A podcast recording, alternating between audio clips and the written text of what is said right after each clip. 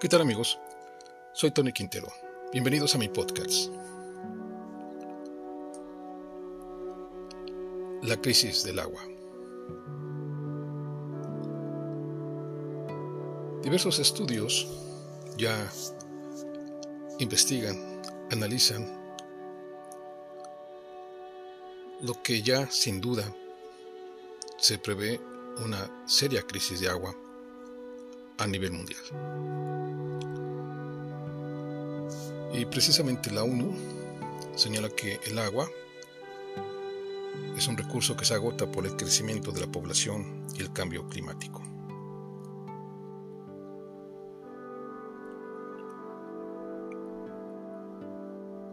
Los recursos de agua dulce disponibles por persona han disminuido en más de un 20% en las últimas dos décadas debido al crecimiento de la población y el desarrollo económico. Exacerbados por el cambio climático y de no tomar medidas, la tendencia continuará. Esto lo señaló la propia Organización Mundial de las Naciones Unidas. Pero este señalamiento lo hizo ya desde hace varios años atrás. Según el informe que presentó en aquel entonces, señalaba que el estado de la alimentación y la agricultura en el mundo, más de 3 mil millones de personas viven actualmente en áreas agrícolas, con una gran escasez de agua, y casi la mitad de ellos 1.200 millones se enfrentan a graves limitaciones al respecto. En América Latina el agua por persona ha disminuido un 22%, en el sur de Asia un 27% y en África subsahariana hasta un 47%. En esta última región alrededor de 50 millones de personas viven en áreas donde la sequía severa tiene impactos catastróficos en las tierras de cultivo y pastizales una vez cada tres años. Aproximadamente el 11% de tierras de cultivo de secano del mundo, aquellas que dependen exclusivamente del agua de la lluvia y no tienen sistemas de riego, o 128 millones de hectáreas, enfrentan sequías frecuentes, al igual que alrededor del 14% de las tierras de pastoreo, o 656 millones de hectáreas. Mientras tanto, más del 60% o 171 millones de hectáreas de las tierras de cultivo de regadío sufren una gran escasez de agua. 11 países, todos en el norte de África y Asia, enfrentan ambos desafíos, por lo que es urgente y necesario adoptar una contabilidad de agua sólida, una asignación clara, tecnologías modernas y cambiar a cultivos que necesiten menos agua. Segura, según asegura el informe. En total, el 20% de los terrenos agrícolas, unos 300 millones de hectáreas, sufren de falta de agua suficiente. Además, cabe destacar que el acceso al agua por persona a nivel mundial es desigual. Por ejemplo, la cantidad media de agua dulce por persona en 2017 fue de unos 43 mil metros cúbicos en Oceanía, mientras que apenas alcanzó los mil metros cúbicos en el norte de África y Asia Occidental.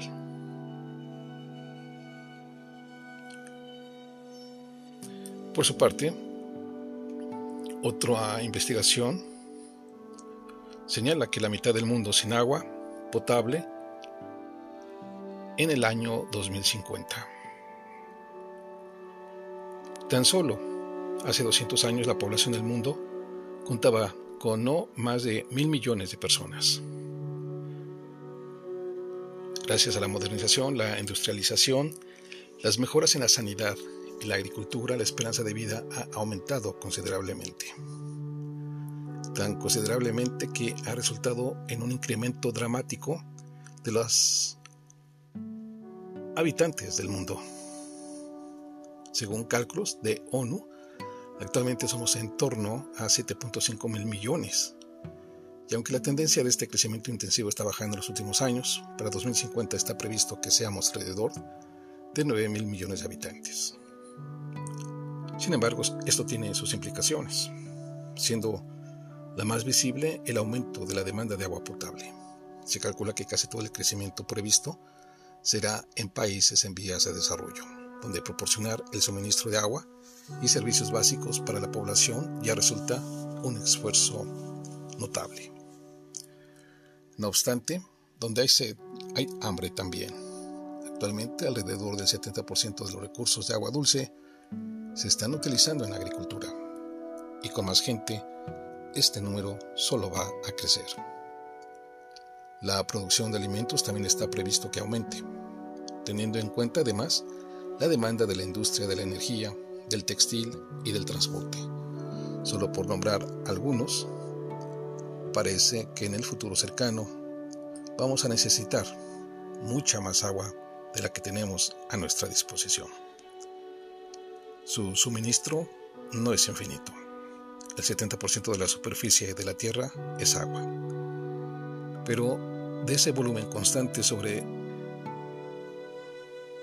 1.386.000 metros cúbicos, el 97.5% es agua de mar, no apta para el consumo humano. Por lo que los científicos alertan de que la mala administración de los recursos y el cambio climático pueden tener consecuencias catastróficas si las autoridades no unen sus esfuerzos para mejorar y optimizar su consumo y gestión. Si no se hace algo, hay altas probabilidades de que surjan tensiones políticas, movimientos masivos de refugiados ambientales e incluso guerras. Sin embargo, las noticias no solo son malas. Evitar esto está en nuestras manos. Se puede empezar con controlar la actividad humana, que en las últimas décadas ha dejado su marca en el consumo de agua y el cambio en el clima, como la erosión, contaminación y el drenaje de los ríos y acuíferos subterráneos.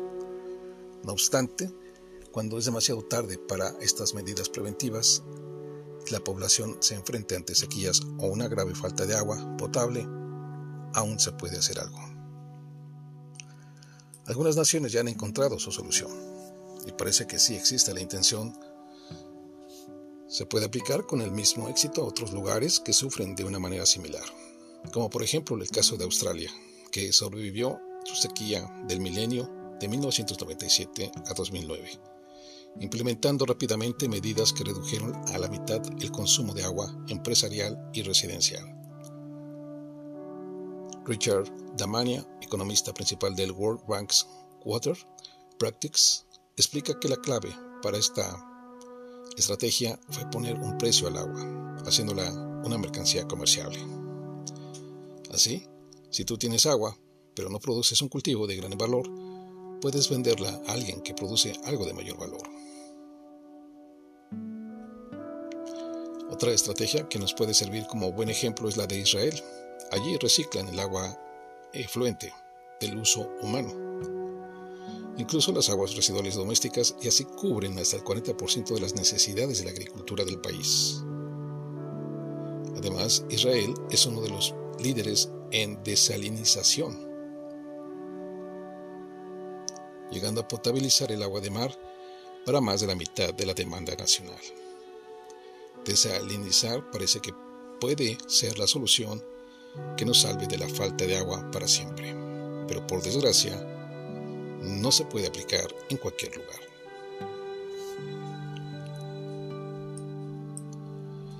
Eh, por otro lado,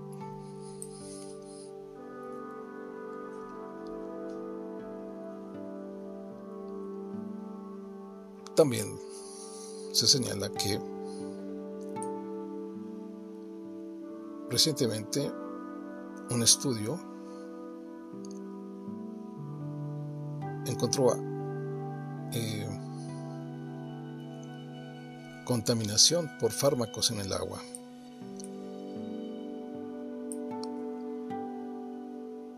Y bueno, esto también es parte de este ciclo que lleva eh, la propia, la propia eh, agua.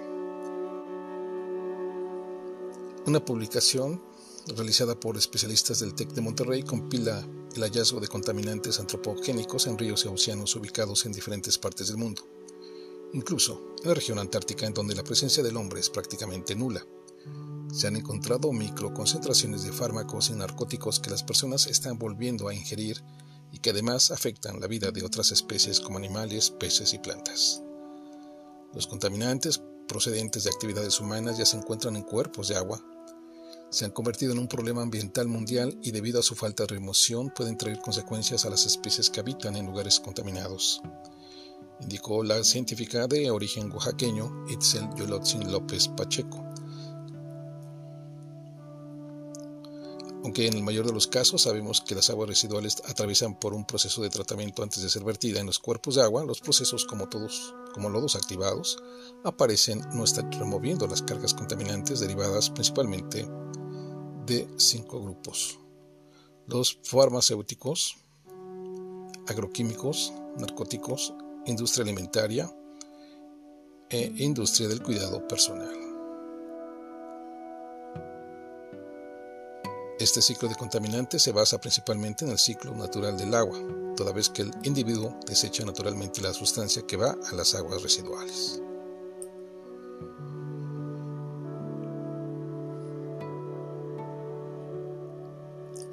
Pues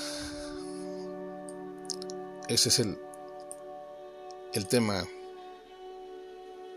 actual que se está viviendo y que se está registrando ya en diversos lugares del planeta. Eh, también hay eh,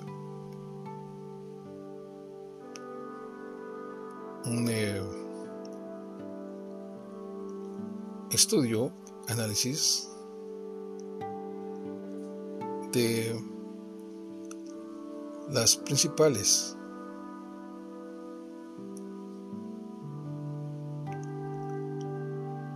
de las principales ciudades que están sufriendo de la falta de agua.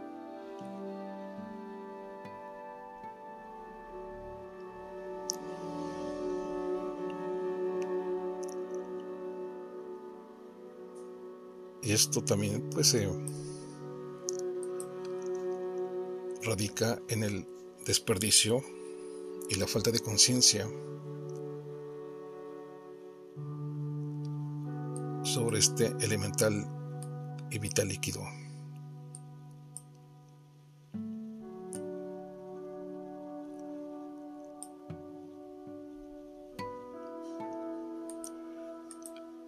Eh, en esta lista eh, se encuentra Egipto, donde ya eh, las Naciones Unidas estiman que enfrentará una escasez absoluta de agua para 2025. En Londres, Inglaterra, también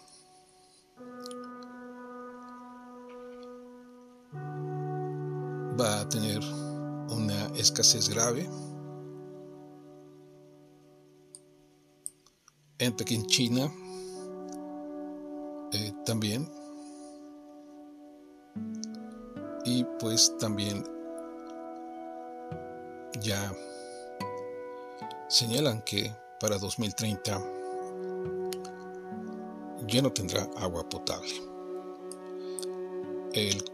la cuarta ciudad es El Paso, Texas, donde también hay un alto riesgo de escasez de agua. El quinto sería Moscú, Rusia.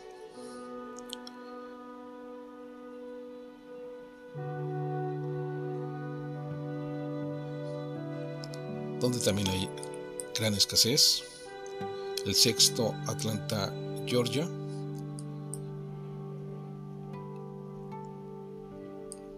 El séptimo, Estambul, Turquía. El octavo, en Nebraska en el poblado de Lincoln.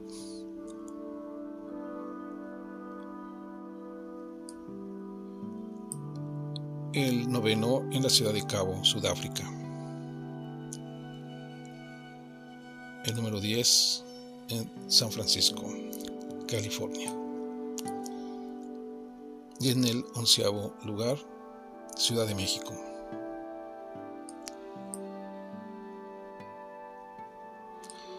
Estas son las principales 11 ciudades del mundo que ya registran severos problemas y crisis de agua potable.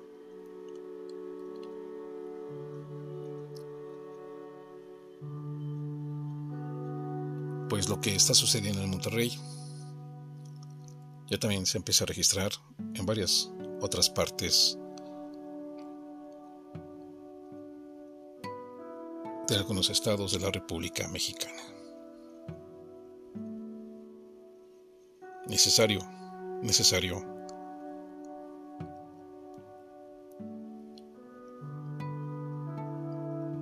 hacer conciencia, conciencia ambiental,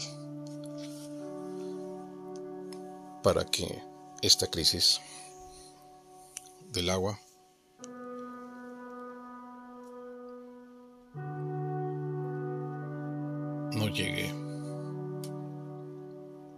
llegue a ser